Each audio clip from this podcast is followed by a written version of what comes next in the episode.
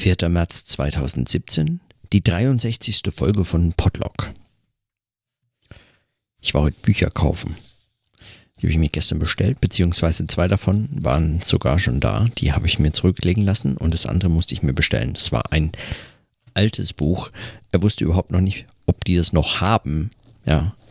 Also ob es der Großhändler noch liefert. Ja. Das Buch ist von 2006. Das ist vermutlich diese neue, dieser neue äh, Zeit, von der alle reden, in der Bücher keine Bedeutung mehr haben und eigentlich auch keine Haltbarkeit. Also ich habe mir drei neue Bücher gekauft.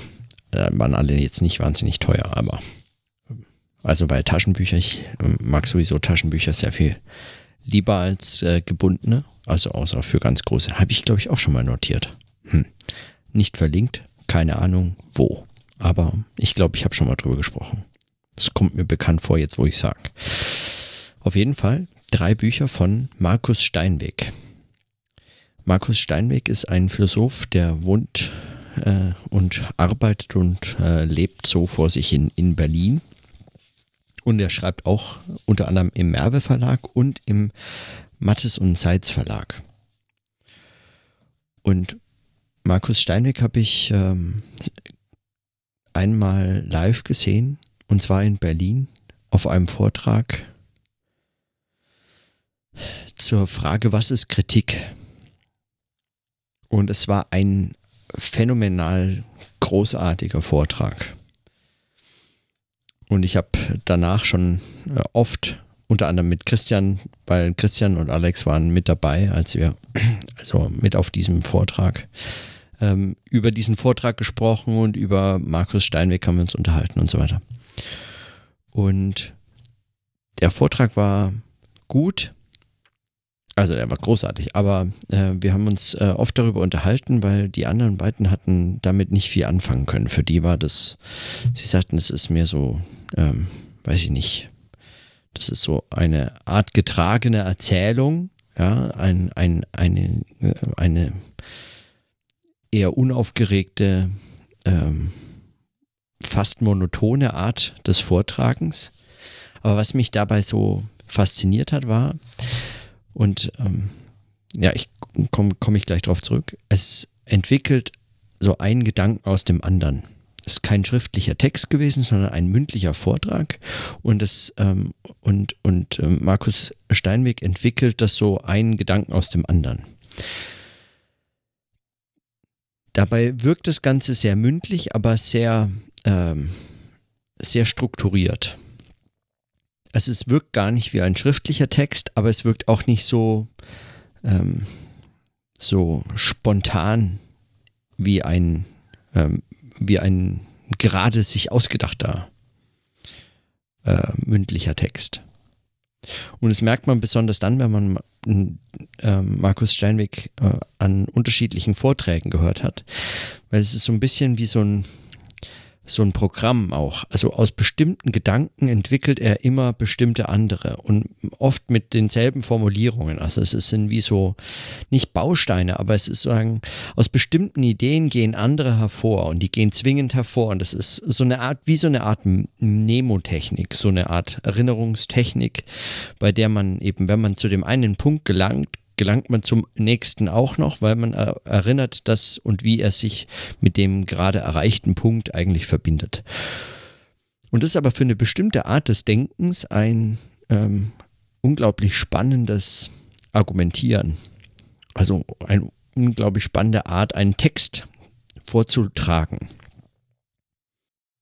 Und ich habe es in, in einer solchen Form, habe ich das auch bislang noch nie von irgendjemandem ähm, erlebt. Ich habe das noch nie so gehört. Ich meine, man kennt es möglicherweise, also wenn man einige Vorträge von Zizek gehört hat, kennt man das zumindest von ihm, aber man kennt es von anderen auch. Es gibt Leute, die wiederholen sich, ja, die wiederholen sich oft. Die bringen zum Beispiel immer wieder die gleichen Beispiele, um Dinge zu illustrieren, ob sie jetzt äh, zu dem einen Thema sprechen oder ob sie zu einem anderen Thema sprechen. An bestimmten Punkten kommen immer mal wieder Fragen zu, zu bestimmten Aspekten und dann äh, braucht es eben jenes Beispiel, was schon 500 Mal äh, vorgestellt wurde oder so. Oder Witze und so weiter, die erzählt äh, zum Beispiel Zizek immer wieder. Und man kann jetzt nicht darüber einfach so hinweggehen eigentlich, wie ich das gerade tue. Also diese Beispiele, diese sogenannten Beispiele und diese ähm, sogenannten Witze, die Zizek erzählt, haben bestimmte Funktionen. Die können gar nicht so einfach äh, behandelt werden ähm, als Beispiele und als Witze also man würde sie, glaube ich, unterschätzen und auch in der Wiederholung würde man sie unterschätzen, wenn man einfach nur denkt, der wiederholt sich, das ist ja ständig immer nur dasselbe. Das sagt er zwar explizit, aber ich habe den Eindruck, dass es eigentlich eine Art der Auseinandersetzung ist mit bestimmten Dingen, also die wie also mit bestimmten Fragen und Problemen, die werden immer mal wieder sagen, gedreht und gewendet von anderen Seiten durchgespielt und immer mal wieder mit denselben Gegenständen, Beobachtungen, ähm, Fällen äh, bespielt. Und dabei entstehen dann neue Zusammenhänge. Also ähm, wenn ein, Beisp ein sogenanntes Beispiel, also dialektisch ist es äh, immer ein bisschen schwierig von Beispielen zu sprechen, aber ein sogenanntes Beispiel, also er nennt es manchmal ja auch Beispiel, fälschlicherweise glaube ich. Also ich bin überzeugt davon, dass es fälschlicherweise vielleicht ähm, würde er das gar nicht so sehen, aber es ist mir auch völlig gleich. Also die fälschlicherweise sogenannten Beispiele, wenn eingebaut werden in dem einen Kontext und da eingebaut werden in einem anderen, dann äh, muss es nicht unbedingt dasselbe ähm, illustrieren oder ähm, ähm, für dasselbe ein Beispiel sein. Denn der, der Denkzusammenhang, also von was man zu ihm, diesem Beispiel kommt und darüber hinaus äh, zu was man dann damit äh, und dadurch gelangt, äh, mögen sich eben unterscheiden. Aber das nur so eine Notiz am Rande. Bei Markus Steinweg äh, kann man das auch beobachten, wie gesagt. Anders allerdings. Da ist es noch stärker in dieses Denken eingebunden und es gibt bestimmte Denkwege, die er vorstellt. Das sind wie sozusagen die Ergebnisse, die er erarbeitet hat. Das ist sagen das Produkt, wenn man von Produkt sprechen kann oder so. Das sind Denkwege oder eben Denkzusammenhänge, die werden immer in einer der Sprache eigenen, also dem Vortrag des gesprochenen Worts eigenen Chronologizität vorgestellt, vorgetragen, entwickelt und zwar immer wieder neu. Und was mich daran so fasziniert, ist gar nicht, dass es das sich wiederholt oder was sich wiederholt und ob es bis ins letzte Wort genau das gleiche ist. Also das ist eigentlich völlig uninteressant an den Beobachtungen. Was viel interessanter ist, ist, dass es immer dieselbe Zeit braucht. Es braucht diese Zeit des Vortrags. Es braucht, man kann das nicht abkürzen. Man kann nicht sagen, habe ich ja letzte Woche schon gesagt, sondern man muss es nochmal sagen. Man kommt sonst nicht weiter. Man kommt nicht an den nächsten Punkt. Und das ist etwas, was mir an seinen Vorträgen ähm, was mich da an dieser Art zu denken fasziniert. Und mein Eindruck ist, dass das etwas ist, was mein, was für, für mein Podlog, für diese Art des Denkens, das ich hier suche oder versuche oder ich glaube, versuchen ist zu hoch gegriffen, suchen möglicherweise zu tief gestapelt, aber es ist egal, irgendwas in diese Richtung. Ähm, was mich interessiert zumindest oder genau, was mich umtreibt oder ja, fasziniert vielleicht auch. Äh, dafür ist es wichtig. Dafür ist diese Art zu denken wichtig. Und ich habe, da war auch so ein Büchertisch von den ganzen, die da vorgetragen haben, äh, also auf dieser Veranstaltung damals in Berlin, die, ähm, die ich da besucht habe. Und da habe ich in, in, zwei, drei Bücher reingesehen von äh, Markus Steinweg und es hat mich erstmal nicht so wahnsinnig begeistert. Ich glaube, ich habe auch einfach die falschen Bücher mir angesehen. Oder es war zu der Zeit einfach auch noch gar nicht so für mich so interessant. Ich hatte irgendwie gehofft, da etwas irgendwie möglicherweise vielleicht systematischeres, zusammenhängenderes zu finden, aber ähm, jetzt zwei oder ich weiß nicht, drei Jahre, nee, zwei Jahre weiter oder später, nicht weiter, später, zwei Jahre später, ähm, interessieren mich die Texte, die er geschrieben hat, sehr. Und ich habe mir heute drei Bücher äh, gekauft von ihm, in die ich schon zum Teil, also in, in die ich alle schon reingeguckt habe. Und ähm, genau, und, und, ähm, und ich bin sehr gespannt, was das an Lektüren bringt. Mich würde eigentlich auch mal interessieren, was, was denn so Leute wie Markus Steinweg und Armin Avanesian sich wechselseitig zu sagen haben, weil es sind beides eigentlich Philosophen, die außerhalb der akademischen Philosophie arbeiten und schreiben, beide für den Merbe Verlag. Ähm, und beide setzen sich mit dieser Form des Denkens in einer anderen Form auseinander. Beide schreiben manchmal kurze, fast schon, also Steinweg noch viel mehr ins Aphoristische gehende Texte. Und irgendwie habe ich trotzdem den Eindruck, ja, und beide interessieren sich zum Beispiel für Kunst. Ja. Ähm, bis hin zu, dass sie fast mit Künstlern verwechselt werden, wie es Armin Vanessian schreibt. Mich würde das interessieren, aber vielleicht interessiert es die beiden ja eben nicht und dann ist es mir letztlich auch egal. Ich kann die Verbindung ja eh herstellen, wie ich möchte. Genau. Also die drei Bücher, die ich mir gekauft habe, heißen einmal Inkonsistenzen im Mattes und Seitz Verlag erschienen, und zwar 2015.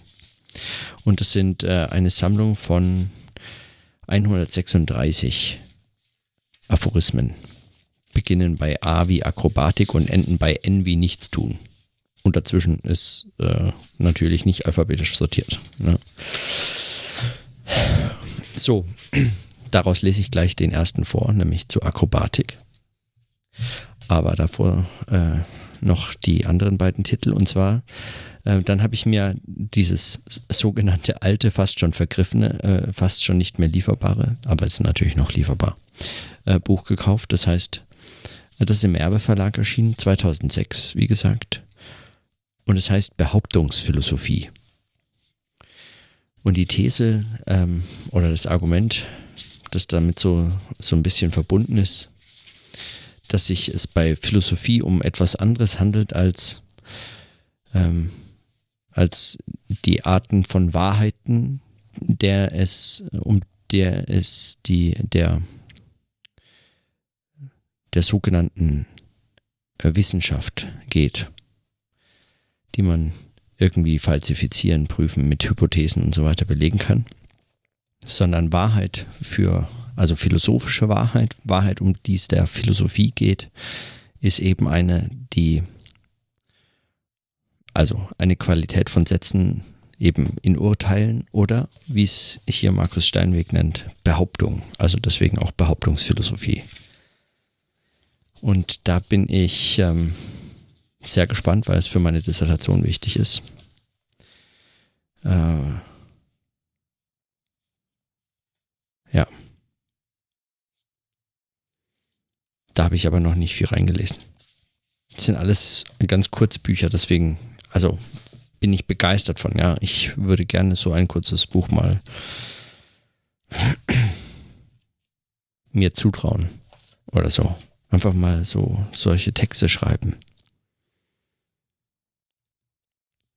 Immer noch bin ich wirklich am Ringen, was, was die Beziehung zwischen gesprochenem und geschriebenen Denken in einer solchen Koexistenz, wie sie es in meinem Arbeitsalltag finden.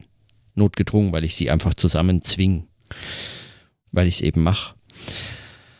Was da für Zusammenhänge eigentlich entstehen oder auftauchen oder erscheinen oder deutlich werden oder ob es dort möglicherweise gar keine gibt.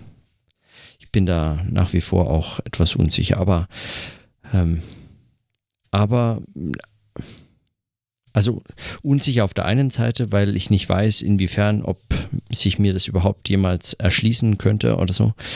Auf der anderen Seite äh, erhärtet sich eigentlich der Verdacht schon mehr und mehr, dass es sich dabei um etwas handelt, was wie so eine Art, ähm, ja, das eine bestimmte Bedeutung hat. Heute unter diesen Bedingungen in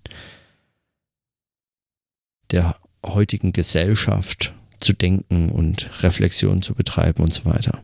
Äh, Reflexion zu betreiben so ein Quatsch, ey.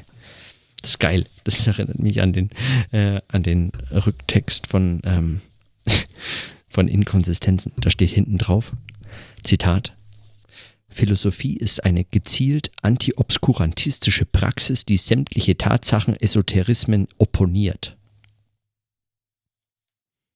Finde ich gut. Finde ich gut. Also, wenn das mal nicht Reflexion betreiben ist, weiß ich auch nicht.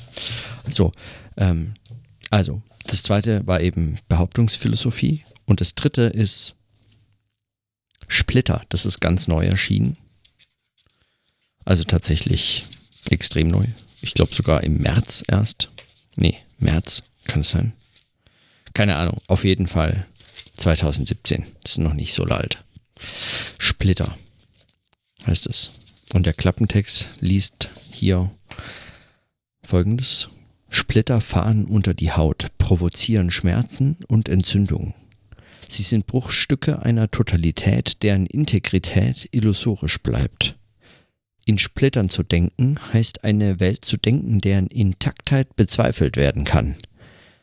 Dieser Zweifel muss jedoch nicht in Enttäuschung münden. Steinwegs Denken spiegelt eine in ihrer Zersplitterung ebenso inkonsistente wie offene, nicht restlos determinierte Welt.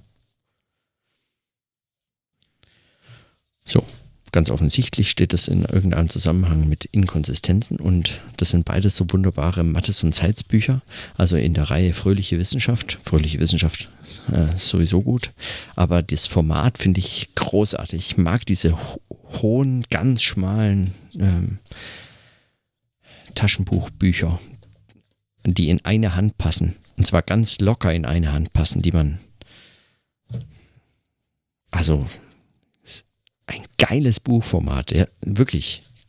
Am Anfang dachte ich noch, was für ein Scheiß haben sich die denn da überlegt? Aber es ist, es ist großartig. Die Seiten sind lang und schmal, man kann sie leicht lesen, weil eben kurze Zeilen, wenig Worte. Ähm, aber lang, man muss dann deswegen nicht gleich viel öfter blättern und es wird nicht viel Weiß verschwendet hier. Ist richtig gut gemacht. Und sie sind hart und robust. Also der Rücken bricht ganz äh, schwer. Man kann sie eigentlich kaum so einbrechen. Ähm, es sind, es sind richtig gute Bücher und äh, günstig kosten, weiß ich nicht, meistens unter 15 Euro. Das ist, äh ich bin Fan von solchen Büchern. Ich bin wirklich das. Äh ich mag dieses haptische. Und es gehört auch dazu, ja, das gehört für mich auch zu diesem Schreiben oder Lesen. Es gehört für mich dazu, mich mit der Frage nach Büchern auseinanderzusetzen. Da gehört es dazu, diese zu haben, in der Hand zu halten. Dazu gehört es für mich unter anderem auch, sie einzubinden und ihnen eine Signatur zu geben und so. Und die Pappe vom Einband durch selbstklebende Folie zu verstärken dass sie quasi unzerstörbar werden für Wind und Wetter. Und meins, vor allem auch mein Buch. Es wird einfach dadurch meins. Das habe ich mir angeeignet. Mit der Signatur spätestens mit dem Einband. Aber egal. Also was das mit, was diese Bücher, diese Texte, dieses Geschriebene auf Papier, dieses gebunden, verleimte, Stapelbare. Auch sowas, was ich von Stefan Seidel gelernt habe, eigentlich erst. Und der hat es von irgendwem anders gelernt. Diese umgedrehten Bibliotheken, diese Stapelbibliotheken, die mit dem Schnitt sozusagen zu in den Raum gestapelte Bücher, von denen man eben nicht weiß, was steht da wo und so. Aber überhaupt, dass man das mit Büchern kann. Ich, also, hm. Dass man sie anordnen kann und auslegen und so. Das gehört alles mit zu, ähm, zu diesen Fragen auch. Nach dem Denken und, und den, na, wenn man es nicht Ergebnisse oder Produkte des Denkens nennen möchte, dann zumindest, oder Interpunktionen, aber zumindest diese ja auch die Materialität dieses Denkens, was es so für Formen findet und so. Naja, egal. Also ich lese einfach mal einen kleinen Text, äh, den, diesen ersten Aphorismus hier vor, weil er ist kurz und er passt gut. Und ich habe ihn heute gelesen und darüber nachgedacht. Also aus Markus Steinweg Inkonsistenzen. Akrobatik.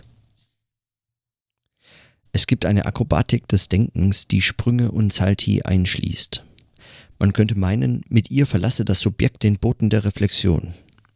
Doch impliziert nicht gerade dieser Begriff eine Biegung, die die Vernunft hinter sich zurückreißt, so dass sie zu zerreißen droht? Reflexion hat nichts mit sicherer Schrittfolge auf stabilem Grund zu tun. Reflexion heißt auf Bedingungen rekurrieren, die die Garantielosigkeit des Denkens garantieren. Das ist die einzige Garantie, die dem Subjekt bleibt.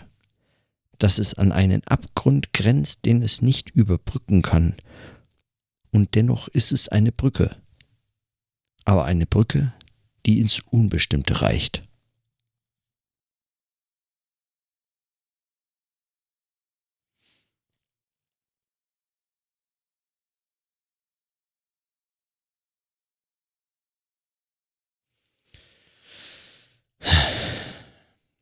Also Reflexion und dieses, diese Biegung und dieses Zurückreißen und zer, zur Zerreißen drohende.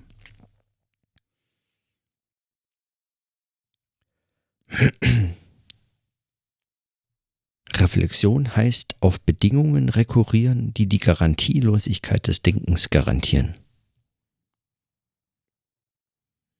Da wird der Abgrund, der dann zwei Sätze später auftaucht, äh, schon deutlich.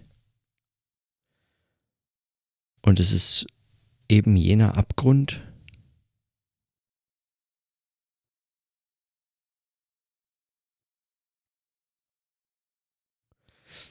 über den ich hier auch schon gesprochen habe, meines Erachtens.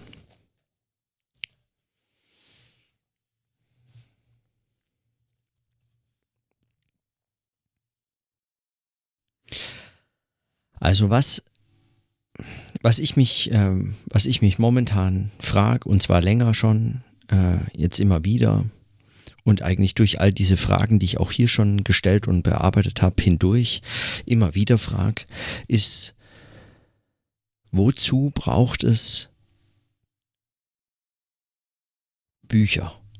Heute, wozu braucht es heute Bücher, für welche Art des Denkens und für welche Gegenstände kann man das sinnvoll noch in einer Monographie fordern und, und, ähm, und vorlegen? Und wo sind diese Grenzen? Also wo sind, wo tauchen heute Grenzen für Monographien auf? Wo tauchen Grenzen für Bücher auf? Und zwar für nicht Bücher jetzt im Sinne von papiergewordenen Texten, die einen Einband haben und gekauft werden können, eine ISB-Nummer bekommen und äh, einen bestimmten Preis äh, haben, wofür der Autor etwas zahlen muss oder wenn es äh, ne, äh, mit dem Teufel zugeht, er sogar was dafür bekommt. Also äh, gar nicht in dieser Form Bücher, sondern Bücher in der Form eines einer Konvention von Text. Etwas, was man erwartet von einem Buch, von den rein materiellen Bedingungen eines Buches abgesehen. Also beispielsweise, wenn ich jetzt ein Buch kaufe und dieses hat 300 Seiten und davon sind aber nur die ersten 10 mit einem relativ kurzen Essay oder äh, oder dergleichen oder einem Brief beschrieben und der Rest ist leer. Dann wäre es nach allem, was so ein Buch materiell bedeutet, nach wie vor ein Buch, aber es, diese Erwartung an ein Buch oder ob man das hätte als Buch veröffentlichen, schreiben, produzieren, sonst wie ähm, äh, machen müssen, diese Frage würde sich einem dann vermutlich sofort stellen. Also warum als Buch? Was, was soll das hier? Was sollen diese leeren Blätter? Ist das nicht Verschwendung? Ist das überhaupt ein Buch, wenn es zu großen Teilen eigentlich leer ist? Erwartet der Autor, die Autorin hier, dass ich mitschreibe, dass ich Briefe zurückschreibe? Und wie soll der oder sie das dann lesen? Ich meine, ich schreibe es ja in mein Buch. In dieses Buch, in dem da nur dieser eine dämliche Brief steht oder so. Es bricht also so ein bisschen mit der Vorstellung, was man mit Büchern machen kann oder wofür Bücher eigentlich geeignet sind. Und mehr und mehr frage ich mich, wo eigentlich Denkgrenzen sind für die Buchform, beziehungsweise an welchen Stellen eigentlich das Denken auf Buchform angewiesen ist. Ist es das überhaupt? Ja. Und was hat das äh, und, und sagen, und wie, wie, äh, wie ist diese Medialität, diese Vermittlung und diese Materialität des Denkens in unterschiedlichen, vielleicht nebeneinander laufenden äh, Prozessen eigentlich praktizierbar. Ich frage mich das auch deshalb, weil man, also besorgte Freunde mahnen immer mal wieder an, dass ich doch bitte nicht so viel podcasten solle, sondern meine Dissertation schreiben. Worauf ich hin immer entgegne, dass ich ohne den Podcast gar keine Dissertation schreiben würde. Möglicherweise haben wir beide Unrecht. Zugleich habe ich den Eindruck, dass sich eigentlich dieses sprechende Denken und dieses schreibende Denken mindestens ergänzen, wenn nicht eigentlich gegenseitig in Frage stellen und dadurch überhaupt beides zu etwas gelangt, was es ohne das andere niemals hätte werden können. Da hätte es zwar nach wie vor sprechen oder schreiben und möglicherweise sogar so etwas wie denken werden können, aber ich frage mich äh, mehr und mehr, ob das dann ein Denken, wie es Stefan Seidel und Tina Piazzi formulieren, ein Denken auf Höhe der, also ein Umgang mit Informationen auf Höhe der Zeit oder in dem Fall eben ein Denken auf Höhe der Zeit sein könnte. Was auch immer das heißt, ja. Aber also auf Höhe der Zeit. Aber egal, also. Und diese Grenzen der Buchform, beziehungsweise die, was, was kann ein Buch, wie zum Beispiel das, das ich gerade zu schreiben versuche, was kann dieses Buch gewinnen durch ein Sprechen? das meinen Arbeitsprozess begleitet oder nicht begleitet, sondern das zum Teil dieser Arbeitsprozess ist, also dass ich parallel etwas anderes mache, sprechen, zum Beispiel in einen Podlog. Man könnte jetzt sagen, es wäre so eigentlich eine Form von Prokrastinieren. Dieses Podcasten ist nur ein Prokrastinieren, also irgendetwas, eine, ein, ein sich selbst die Produktivität attestierende Ablenkungsbeschäftigung.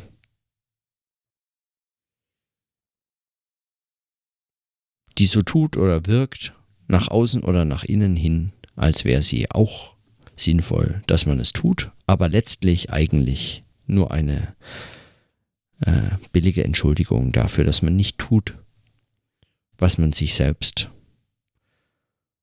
vorgenommen hat zu tun oder was man tun muss oder von einem erwartet wird zu tun und so weiter. Oder was man, wofür man jetzt nicht mehr so viel Zeit hat und eigentlich schon eine Deadline droht oder was auch immer.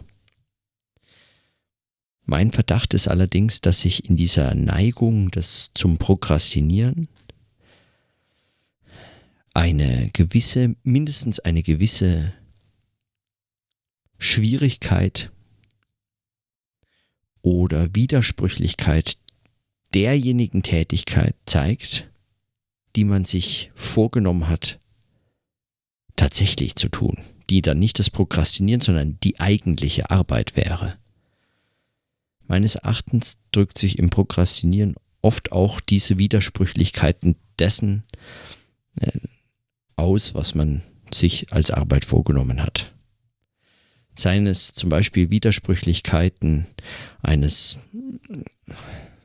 zermürbenden 9-to-5-Jobs in irgendeinem, äh, in irgendeinem Büro oder so, ja, was einen dann verleitet, ständig irgendetwas zu tun, irgendetwas im Internet zu recherchieren, irgendwelche anderen Dinge zu machen, lustige Spiele mit den Kolleginnen oder Kollegen sich auszudenken oder was auch immer.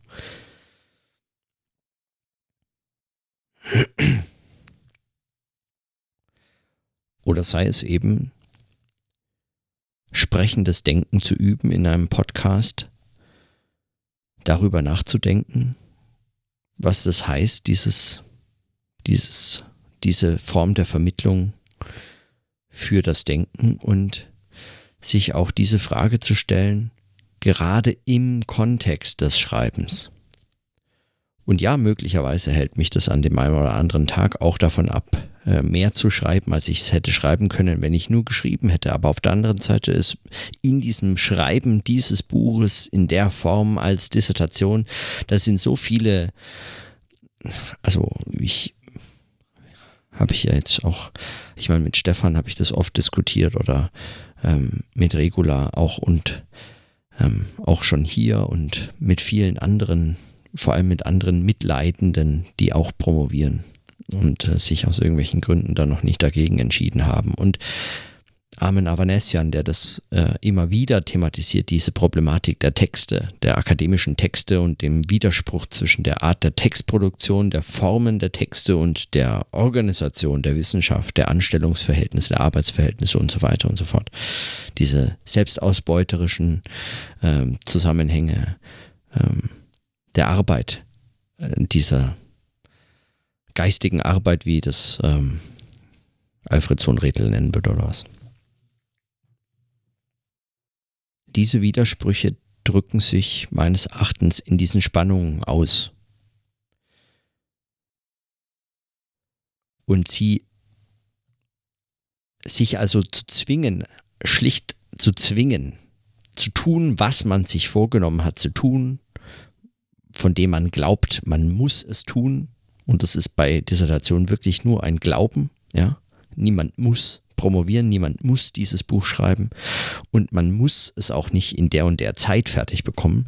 Das ist ein, das sind strategische oder ähm, egoistische oder äh, lebensplanerische oder sonstige Gründe, aus denen man das tut, aber es liegt nicht an der Sache selbst der Dissertation, ähm, ist es nicht inhärent, dass sie in so und so viel Zeit äh, fertiggestellt werden muss. Man kann ein Jahr oder äh, 40 oder äh, wie auch immer, wie viele Jahre an einer Dissertation schreiben. Das ist ja der Dissertation völlig egal. Kann sein, dass zwischendrin zweimal der Betreuer stirbt oder was, aber davon abgesehen, äh, auch das ist für die Dissertation kein Problem.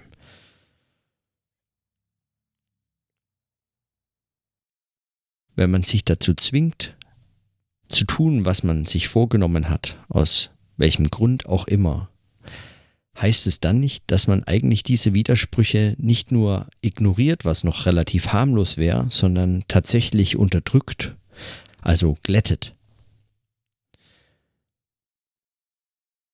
Sie sagen explizit verheimlicht darüber hinwegtäuscht. Wenn man also eine Dissertation schreibt, als ginge es dabei um ein Haus, das man baut und man macht das Schritt für Schritt, Stein auf Stein, von der Planung bis zum fertigen Gebäude. Meines Erachtens wird es dem Verständnis von Wahrheit, um das es zumindest mir auch als, als Frage, als Gegenstand, das zumindest auch das Thema, geht, nicht gerecht. Und ich kann mir mittlerweile nicht einmal mehr vorstellen, dass es wissenschaftlich überhaupt noch so einfach funktioniert. Ich habe da auch mit Daniela drüber gesprochen, weil, habe ich ja auch schon erwähnt, weil, ähm,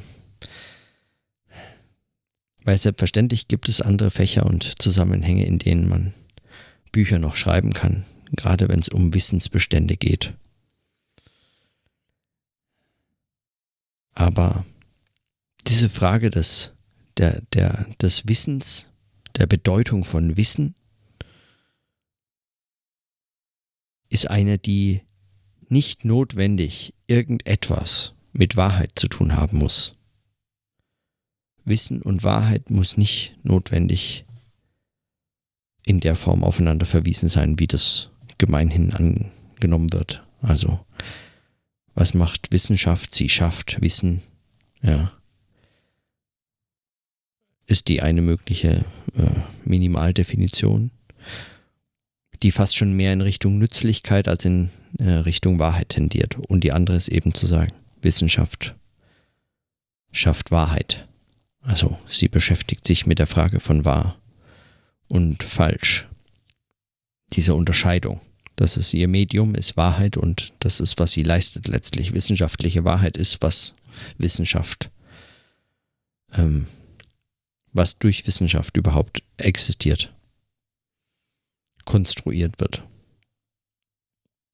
Und wenn man an Wahrheit interessiert ist oder sich zumindest zu, ähm, zur Wahrheit Fragen stellt und sich zudem noch dem Problem des Denkens, des Reflektierens in der Materialität der Texte, dieser Form des Schreibens und so weiter stellt, dann kann man das nicht mehr so einfach. Dann kann man heute, ich, ich glaube, man, also dann einfach eine Monographie zu schreiben, das ist äh, ein, ein fast, ein fast komisch wirkender Anachronismus.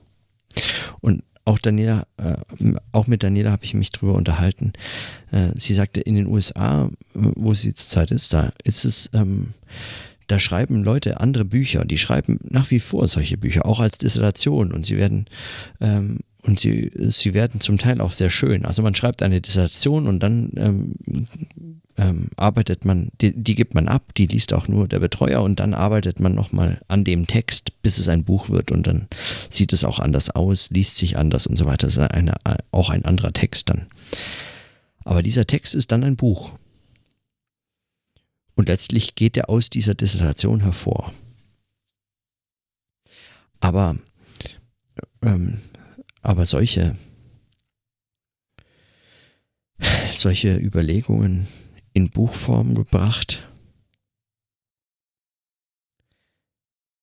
Die nehmen auch als Überlegungen die Buchform an. Nicht nur, nicht nur umgekehrt. Das Buch nimmt nicht nur seinen Inhalt auf und bereitet ihn, legt ihn uns vor, uns, die wir das dann lesen können, sondern die Buchform selbst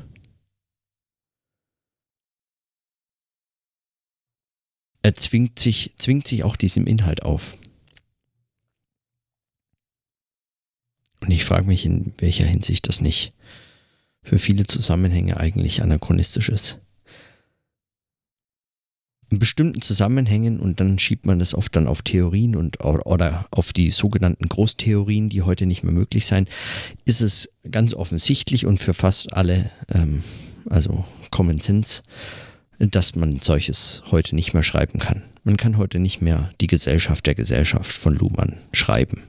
Man kann heute nicht mehr eine Großtheorie wie Systemtheorie oder Bourdieus Feld, Habitus, äh, Kapitaltheorie oder äh, ähm, oder Foucaults Diskurstheorien oder so. Man kann solche Theorien heute nicht mehr schreiben in dieser Form. Solche Großtheorieprojekte sind heute nicht mehr zu schreiben.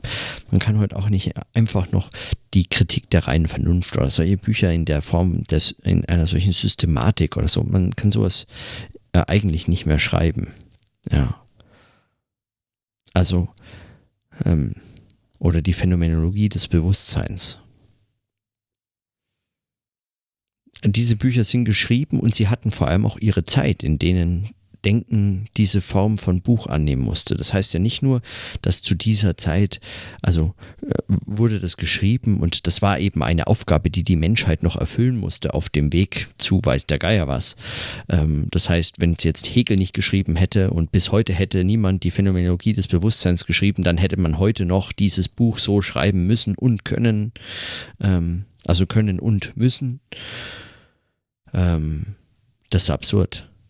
Das, also die Vorstellung ist schon absurd, weil sie davon ausgeht, dass es eine bestimmte, ne, also wie so eine bestimmte, äh, wie so ein bisschen Malen nach Zahlen, als wäre Denken der Menschheit Malen nach Zahlen. Irgendwann muss man halt alles ausgemalt haben. Das muss man mal gemacht haben, das muss man mal gemacht haben. Und diese und jene Form muss das alles mal gehabt haben.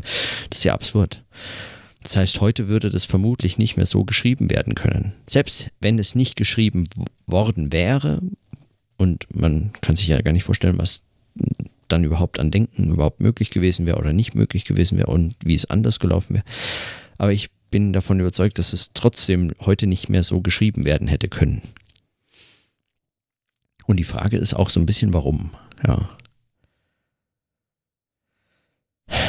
Und mehr und mehr wird mir dabei auch die, sagen, dialektisch-materialistische Perspektive wichtig, also eine, die zum Beispiel Arbeitsbedingungen innerhalb der Wissenschaft ernst nimmt und nicht einfach so tut, als wären das die äh, bedauerlichen Rahmenumstände, sondern das sind die Kontexte, in denen diese Arbeit stattfindet und sie beeinflussen diese Arbeit. Sie gestalten maßgeblich, was dort erwartet, wie geleistet und dann äh, wird, äh, werden kann und erwartet wird.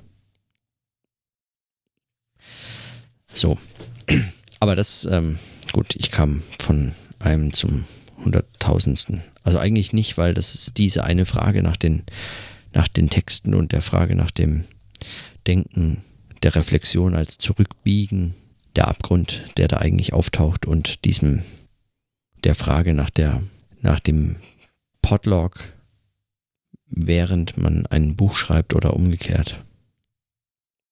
Dieser unterschiedlichen Modi des Denkens und Arbeitens und Sprechens und Schreibens und so, was es miteinander zu tun hat.